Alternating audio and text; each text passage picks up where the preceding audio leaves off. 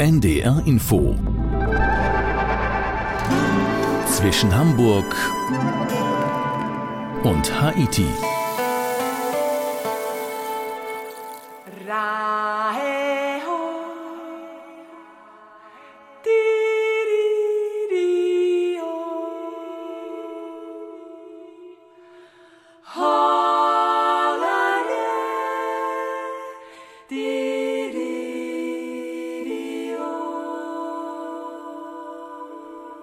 Andreas Hofer, Louis Tränker, Reinhold Messner, Markus Lanz, sie alle haben eines gemeinsam, sie kamen oder kommen aus Südtirol.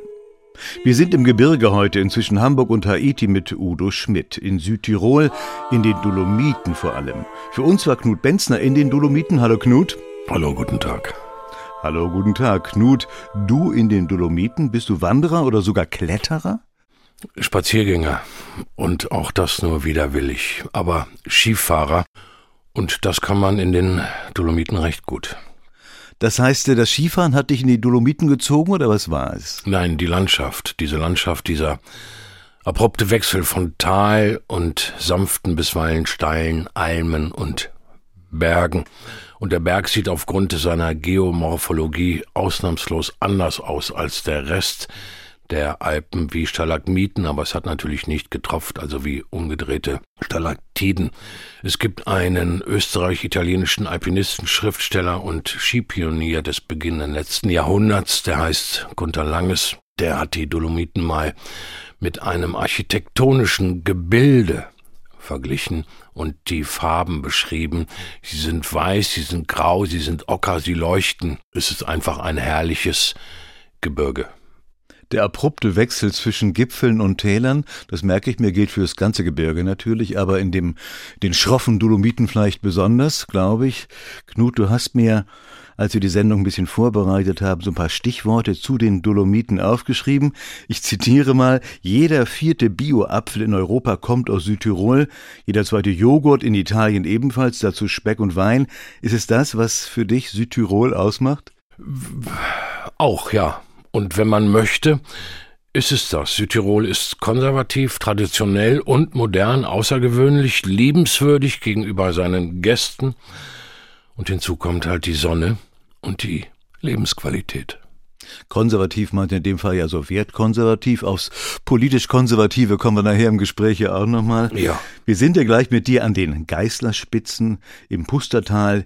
Die drei Zinnen müssen wir unbedingt einmal nennen. Die kennen ja, glaube ich, wirklich viele. Und wir lernen auch die ladinische Sprache kennen. Die kennen wahrscheinlich nicht so viele. Nach welchen Kriterien hast du die Geschichten, die wir gleich hören, ausgewählt? Tradition beziehungsweise deren Transformation, Tourismus, Umwelt, die Sprache auf die wir kommen, ja, und die Natur. Genau, Tourismus wird gleich auch noch ein Thema sein und Nachhaltigkeit, was so alles dazugehört heutzutage. Jetzt sind wir erstmal mit Knut Benzner an den und auf den Geißlerspitzen.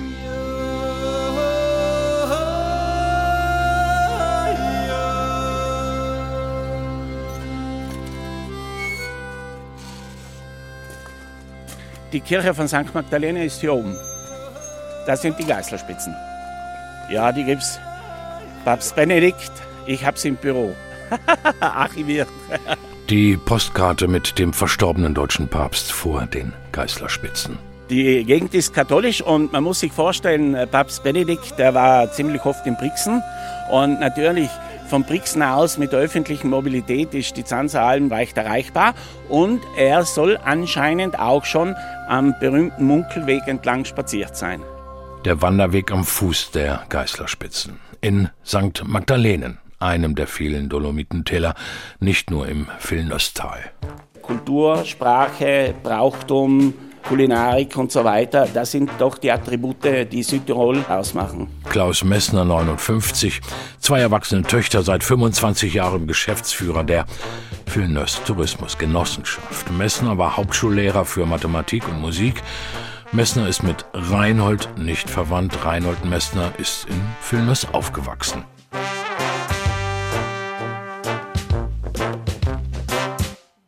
Die Ortschaften, die Gemeindeteile St. Peter, St. Magdalenen, Theis, St. Valentin, St. Jakob und Koll, abseits der großen Skigebiete, da tatsächlich nur ein einziger Skilift existiert. Klaus Messner.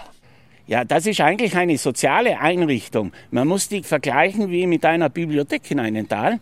Und das ist die Garantie für unsere Jugend, für die Kinder aus dem Tal, dass sie hier das Skifahren erlernen.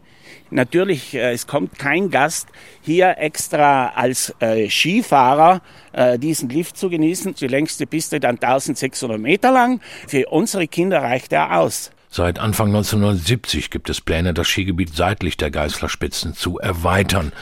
Die Gemeinde war bisher stets dagegen. It's absolutely beautiful.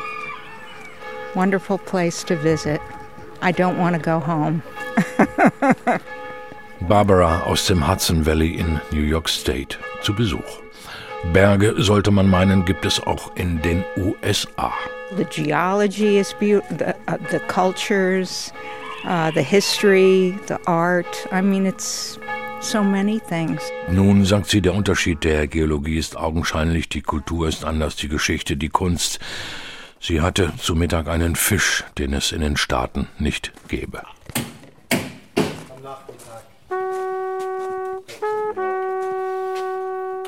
In St. Peter von St. Magdalenen zwei, drei Kilometer ins Tal. Pizzock heißt das kleine Restaurant. Ja, das ist mein Restaurant, das Pizzock. Das habe ich seit 2004. Vorher war es die Bar zum Franz, nach meinem Vater. Der hat eben diese Bar eröffnet, Mitte der 60er Jahre. Und dann habe ich mich entschlossen, etwas Neues daraus zu machen. Und dann ist das Restaurant Pizzock entstanden, was wir 2004 dann eröffnet haben. Die Bar lief nicht mehr, man traf sich einfach nicht mehr dort. Das Restaurant läuft. Oskar Messner, 49, ebenfalls nicht verwandt und nicht verschwägert. Nein, also in Füllnestal gibt es über 50 Familien mit dem Nachnamen Messner, über 10 Ecken wahrscheinlich, aber so genau habe ich noch nie nachgeforscht. Oskar Messner macht Slow Food, Platz für 18 Gäste. Messner arbeitet mit den einheimischen Landwirten zusammen. Er züchtet Schafe, das Brillenschaf, vor Jahren vom Aussterben bedroht. Mit seinem Projekt Furketta kämpft er gegen den Lebensmittelimport. Die Furketta ist ein Berg der Geißlergruppe. Messner hat zwei Hauben des Gomio. Meine Triebfeder ist wirklich das, was ich in den letzten Jahren gefunden habe und das habe ich vor Ort gefunden wenn ich mit den Bauern und Produzenten vor Ort eng zusammenarbeiten kann, dann gibt es mir eine unheimliche Zufriedenheit. Er fühlt sich, was nicht selbstverständlich ist, für die weitere Existenz seiner Mitortsbewohner, den verbliebenen Landwirten, auf den steilen Almen verantwortlich. Für einen einheimischen halben Liter Riesling nimmt er 26 Euro, hausgemachte Ravioli 12,50, die Teigtaschen, die aussehen wie Maultaschen, auch ich möchte kein teures Restaurant sein, weil ich glaube, Essen muss für alle auch halbwegs bezahlbar sein. Essen für alle. Fünfgang-Menü 59 Euro. Draußen am Rande einer Alm. Also, das, was man da hört, das übrigens sind die schwarzen Föhnerser Brillenschafen. Das sind um die 30 Stück da. Das ist der Zwetschgenbaum, wo ich dann das Sorbet mache. Dahinter ist eine Wildkirsche. Das da oben ist die Villa Mesner. Von Hans-Jörg, einem der Brüder Reinholz. Zum Schutz, dass wir das in Zukunft auch noch gern machen, brauchen wir nicht 100.000 Leute, wir brauchen aber die 1000 richtigen Leute, die zu uns kommen und mit Respekt zu uns kommen.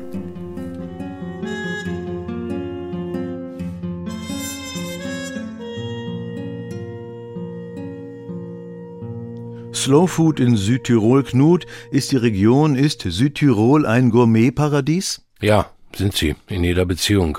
Ob nun wenn wir die Dolomiten mal weglassen und uns Südtirol vornehmen, auf jeden Fall in einer Großstadt wie Bozen oder Brixen oder wie eben geschildert auf dem Land. Viele Gaststätten und Restaurants sind dazu übergegangen, Gemüse, Fleisch, was auch immer, aus ihrer Region, aus ihrer nächsten Region zu verwenden und die Preise sind moderat. Es gibt Restaurants oder Bars, da bekommt man einen Espresso noch für zwei Euro. Und das mag man derzeit bei den Inflationsraten, die wir kennen, natürlich besonders gerne. Knut, Südtirol ist ja nicht nur deswegen beliebt bei deutschen Touristen vor allem. Hat das auch mit der deutschen Sprache zu tun, die man fast überall sprechen kann? Zweifelsohne, man kann in ganz Tirol ähm, Deutsch sprechen. Es sprechen die Südtiroler natürlich selbst Deutsch und Italienisch und eben in diesem Teil der Dolomiten, wir kommen noch auf Ladinisch, aber man kommt mit Deutsch sehr, sehr gut vorwärts. Gleichzeitig ist es natürlich nicht so, dass die Besucher, die Gäste in den Dolomiten oder in Südtirol ausnahmslos aus Deutschland kommen oder aus dem deutschsprachigen Raum kommen. Nein, es sind Gäste erstens aus aller Welt und zweitens natürlich auch aus Italien. Wie war das denn einmal so ein Gedankenblitz zwischendurch bei dir früher? Warst du früher viel so in deiner Kindheit, Jugend in den Bergen? Hab mir viel mit den Eltern gemacht. Ich auch in die Berge reisen. War das bei dir auch so? Kennst du Südtirol aus dieser Zeit? Nein, ich kenne die österreichischen Alpen ein wenig, weil wir da am Fackersee, wie du sagst, mit den Eltern Urlaub gemacht haben. Genau, ja. Naja, und groß geworden in Hannover, was kennt man dann? Harz. Den Harz habe ich aber nie als Gebirge empfunden. Ist kein Hochgebirge, würde kein ich auch Hochgebirge, sagen. nein. Eben 1000 Meter, ja. Die Dolomiten, Südtirol, sehr, sehr beliebt bei den Touristen. Diese Beliebtheit hat ja Folgen, den sogenannten Overtourism, also einfach zu viele Menschen, die da anreisen. Hast du das, als du jetzt da warst, auch so erlebt? Jein. Ich war im Spätherbst des vergangenen Jahres da. Da war es so, dass an diesen sogenannten Hotspots nicht so viel los war, aber ich habe tatsächlich erlebt, dass ich mit dem Auto nicht zu diesem Praxer Wildsee, einer der Hotspots, gekommen bin, weil die Parkplätze überfüllt waren und dann fuhr Polizei vor und dann war die Straße gesperrt und dann musste man warten und so weiter und so fort. Insbesondere dort am Praxer Wildsee und ähm, an den drei Zinnen ist es im Sommer, August, September ziemlich voll. Ziemlich voll heißt, ähm, man kann es sich nicht vorstellen, ja. Die Dolomiten sind ja auch Weltnaturerbe seit 2009. Hat das auch nochmal so einen Tourismusschub gebracht? Ja, hat es, ja. Einige ärgern sich inzwischen, dass die Dolomitenwelt, also einige der Einheimischen, ärgern sich inzwischen, dass die Dolomitenwelt Naturerbe sind. Gleichzeitig ist es natürlich schwierig, mit diesen vielen Touristen den Status des Weltnaturerbes zu erhalten. Klar, weil die machen die Natur eher so ein bisschen kaputt, auch wenn sie sie schätzen natürlich, nicht? Ergibt sich fast automatisch, oder? Es ist nicht so wie in Griechenland, dass man in irgendeinem Teil einen Kühlschrank findet oder ein altes Auto, um Gottes Willen. Tirol ist sauber, sauber, sauber. Aber es hat völlig klar miteinander zu tun, ja. Und wir reisen jetzt mit Knut Benzner ins Pustertal. Die Touristen, aber auch die Einheimischen sind über die Medien informiert worden, dass man sich online einen Parkplatz buchen muss. Weil sie dieses Ticket nicht haben, gibt es jetzt hier die linke Fahrspur, wo sie im Kreisverkehr dann wieder umdrehen müssen und sonst die rechte Fahrspur, wo sie dann die Ampel auf grün bekommen und durchfahren können. Christine Kiebacher aus Toblach bei Innichen im Pustertal. Sie ist Lehrerin an der Mittelschule und Wanderleiterin auf dem Weg zum Praxer Wildsee. Wenn wir jetzt hier noch einen Kilometer, eineinhalb Kilometer reinfahren, dann teilt sich das Tal. Links geht's hoch Brückele Plätzwiese und rechts zum Praxer Wildsee. Der Praxer Wildsee. Un Passo dal Cielo, ganz nah am Himmel.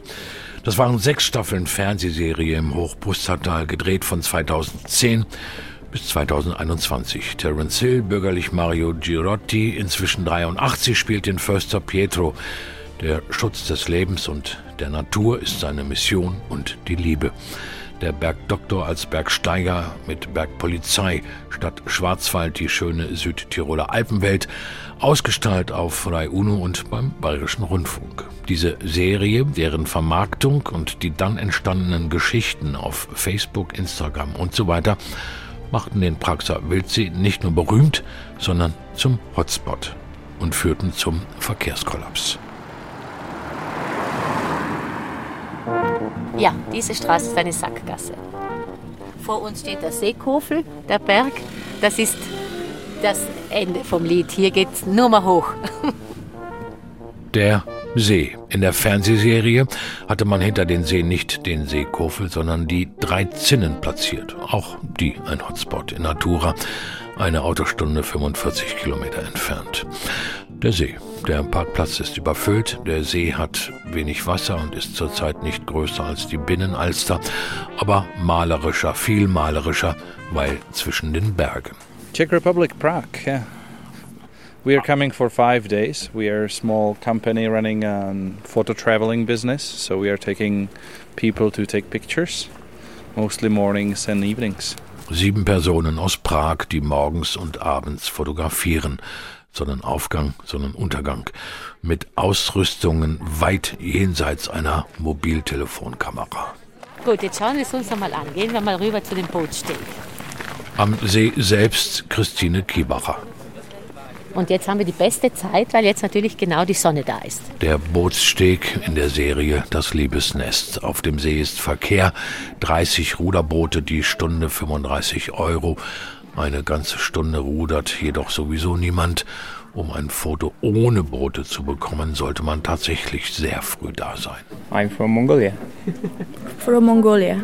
Aus der Mongolei gerade angereist. Vielleicht bleiben Sie noch eine Nacht. It's very nice. Natural. It's very good. Beautiful. Das ist es ja wirklich, selbst bei 6.000 bis 10.000 Gästen am Tag zu Spitzenzeiten. Thailand. Bangkok. Yes, Bangkok, Thailand. For Italy, maybe like three or four days.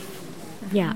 Drei oder vier Tage Italien. Praxer Wildsee, die drei Zinnen Verona, der Balkon von Romeo und Julia somit Kummersee. Am Praxer Wildsee das gleichnamige Hotel. Dort wurden am 30. April 1945 prominente KZ-Häftlinge, darunter Martin Niemöller, Leon Blum, Kurt von Schuschnigg, die Familie des Grafen von Stauffenberg sowie Sippenhäftlinge aus dem Umkreis des 20. Juli 1944 untergebracht, die laut Befehl des Führers hätten ermordet werden sollen, aber aus dem Gewahrsam der SS befreit worden waren.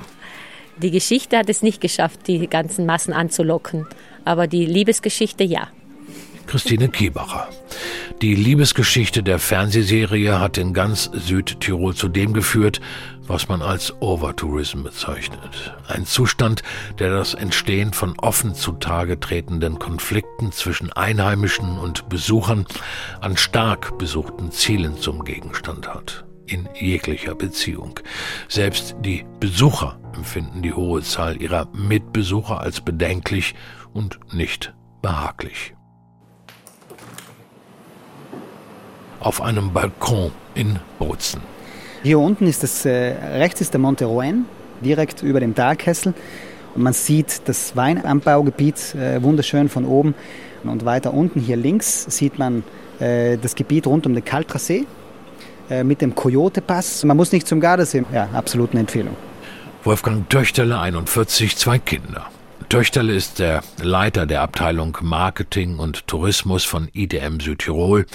IDM Südtirol wiederum arbeitet an der Vision, die autonome Provinz zum begehrtesten und nachhaltigsten Lebensraum Europas werden zu lassen. Sie sind das nebenbei auf einem sehr guten Weg. Overtourism Wolfgang Töchterle. Wie betreibt man den nachhaltigen Tourismus? Das ist die Grundfrage. Und dann äh, kommt man natürlich auf die Frage, was ist denn tragfähig? Und wir haben hier in der Hochsaison, im Winter und auch im Sommer viele Menschen. Und ich würde sagen, wir haben trotzdem kein Overtourism-Problem. Das Problem, das wir haben, ist Overmobility. Das Problem, das wir haben, ist, wir haben sehr viele Autos auf der Straße. Und deshalb haben wir gesagt, die Hochsaison äh, können wir und wollen wir nicht weiter anschieben. Und das Schöne ist ja, wenn Sie im Frühling nach Südtirol kommen, dann können Sie Südtirol so erleben, wie es der Einheimische tut. Und ich bin überzeugt, das kriegen wir auch hin mit Hilfe unserer Gäste.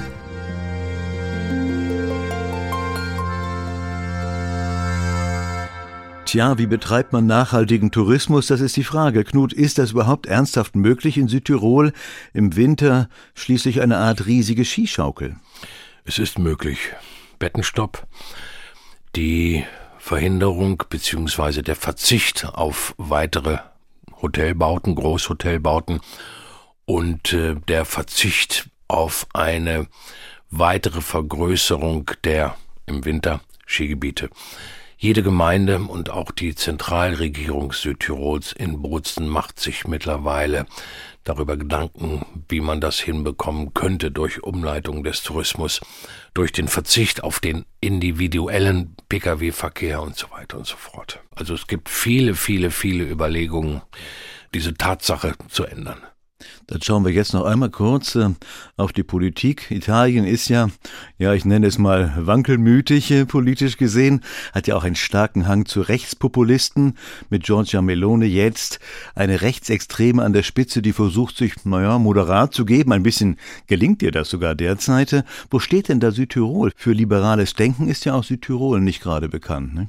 Die SVP, die Südtiroler Volkspartei, zu vergleichen mit der CDU, gewinnt regelmäßig die Landtagswahlen. Die Lega ist nicht so stark wie in anderen Regionen, 11 Prozent bei der letzten Landtagswahl 2018.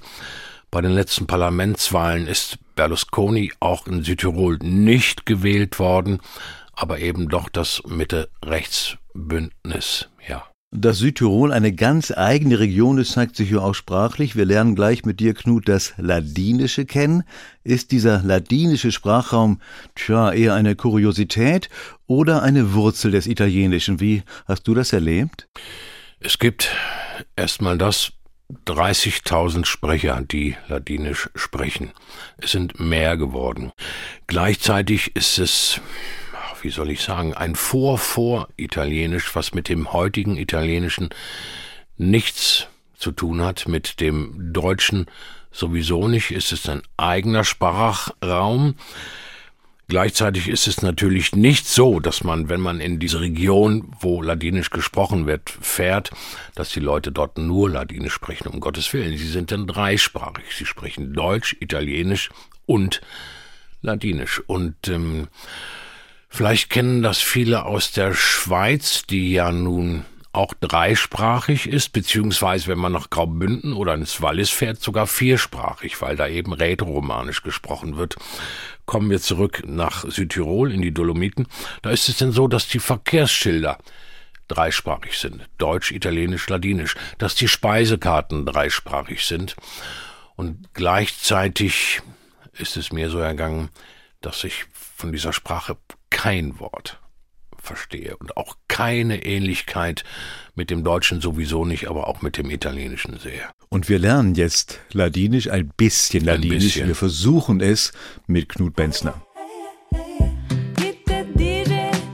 Julang heißt Dankeschön, äh, Bunderdeutschkanz heißt, äh, äh, es ist ein Großwort, also äh, ich grüße euch alle miteinander, alle mitsammen.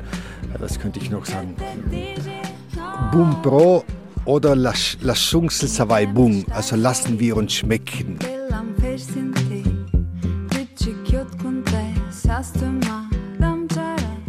Wolkenstein selber, St. Ulrich Routier, St. Christina, Santa Cristina, Abtei Badia, Wengen, Laval. Für unbefristete Anstellung im öffentlichen Dienst ist in diesen Orten zumeist ein Dreisprachigkeitsnachweis nötig. Deutsch, Italienisch, Latinisch. Das ist ein Harpfen, nennt man das, Harpfen.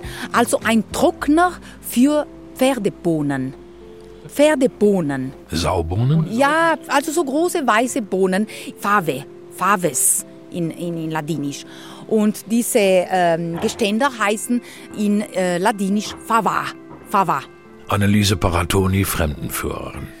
Wir sind in Campil, Lungjarü, einem alten ladinischen Dorf, heute ein Bergsteigerdorf nahe St. Martin in Tourne, San Martin de Tours.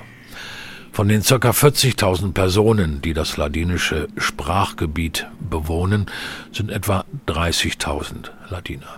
Im Gardatal und in Gröden, in etwa der südöstliche Teil des Kalksteingebirges Dolomiten.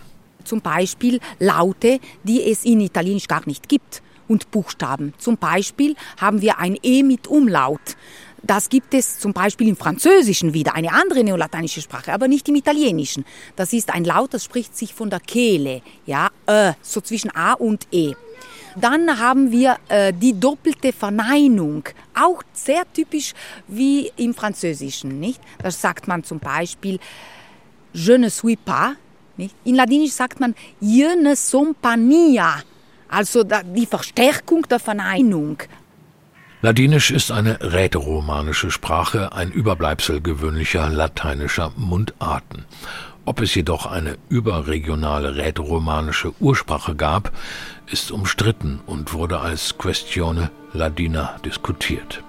Die seit dem 6. Jahrhundert aus dem Norden vorrückenden Bajovaren verdrängten das rätoromanische Idiom so ungefähr und die 1922 mit Mussolini beginnende Italienisierung Südtirols verschaffte den Ladinern ein Zusammengehörigkeitsgefühl, den deutsch sprechenden Südtirolern Ausgrenzung bzw. neue Vor- und neue Nachnamen. Also ein Identitätsraub, was der Faschismus da äh, unternommen hat. Mein Name, mein eigentlicher Nachname ist auch italienisiert. Ursprünglich war mein Name oder der Name meiner Familie im Grödental Peratoner. Ein sehr häufiger Name im Grödental. Klingt sehr deutsch. Ja? Und mein Opa war einer der wenigen, die in äh, Gröden bei der Grödner Eisenbahn arbeitete. Und so hat er es auf sich ergehen lassen, dass sein Name italienisiert wurde auf Paratoni. Die Geschichte Südtirols war wechselhaft. Also wir sind, wie gesagt, äh, mit dem Gardertal in der Mitte von zwei Naturparken. Einmal haben wir rechts Buetz Geisler und auf der gegenüberliegenden Seite haben wir Fanes, Sennes und Prax. Was ich noch vorhabe, also ich arbeite äh, Teilzeit im Ladinischen Museum. Sie kommen ja da auch, nicht? Und jetzt muss ich da noch hin. nicht für den Rest des Tages. Parlavano da sempre ladino, poi andando a lavorare per le bestie andavano oltre e così hanno cominciato a parlare sia ladino che, che tedesco. Che tedesco. Zwei Wanderer. Auf Wiedersehen. Auf Wiedersehen.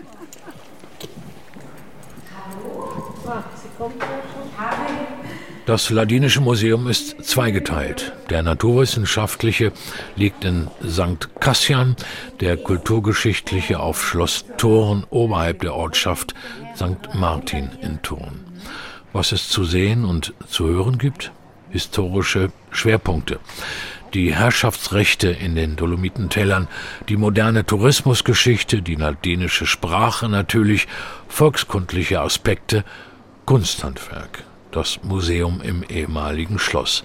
Anneliese Paratoni. Das Museum gibt es seit 2001, also jetzt schon 21 Jahre. Ne? Und davor, also nach der Säkularisierung, wo praktisch die Bischöfe hier nichts mehr zu sagen hatten, wurde es ein Bauernhof, ganz normal. Und hier haben bis 96 zwei normale Bauernfamilien gelebt. In diesem Schloss, ja. Also ein Hof war das dann für Jahrzehnte und dann hat die Provinz Bozen äh, praktisch dieses Gebäude gekauft und anstelle dessen konnten die Bauern hier nebenan sich ihre Höfe, neue Häuser errichten und hier hat man dann das Museum aufgebaut in zwei Jahren oder so, nachdem der Ankauf stattgefunden hat. Ja. Und der Grund, das Museum einzurichten? Ja, der Grund war einfach so, dass damals war noch Geld vorhanden genug unter dem alten Landeshauptmann. Nicht, der hat immer so geprahlt, dass man da jetzt äh, äh, Mittel zur Verfügung hat, so, so viel man möchte. Und um auch den Ladinern natürlich etwas zu geben und damit die auch äh, für ihre Kultur äh, praktisch etwas vorzuzeigen haben und so. Und dann hat man eine Bleibe für dieses Projekt gesucht und wurde hier findig in diesem Schloss.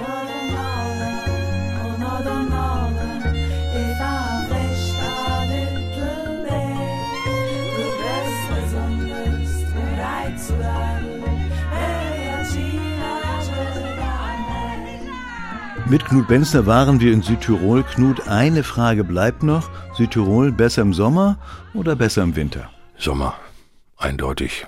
Das ist Obwohl aber, du Skifahrer bist. Obwohl ich Skifahrer bin, aber es gibt ja noch andere Regionen, beziehungsweise der Anblick der Dolomiten im Sommer ist schlicht und einfach gewaltig, wie überhaupt der Anblick der Berge im Sommer, wenn kein Schnee liegt. Okay, klare Aussage. Südtirol im Sommer. Wir waren in Südtirol mit Knut Benzler, haben so einiges kennengelernt. Jetzt Knut, ich danke dir. Bitte gerne. Und das war auch zwischen Hamburg und Haiti mit Udo Schmidt. Die Sendung wurde produziert von Sabine Korbmann und Jacqueline Breschek. Dejan kedert bandkung mille flus In cece portego mental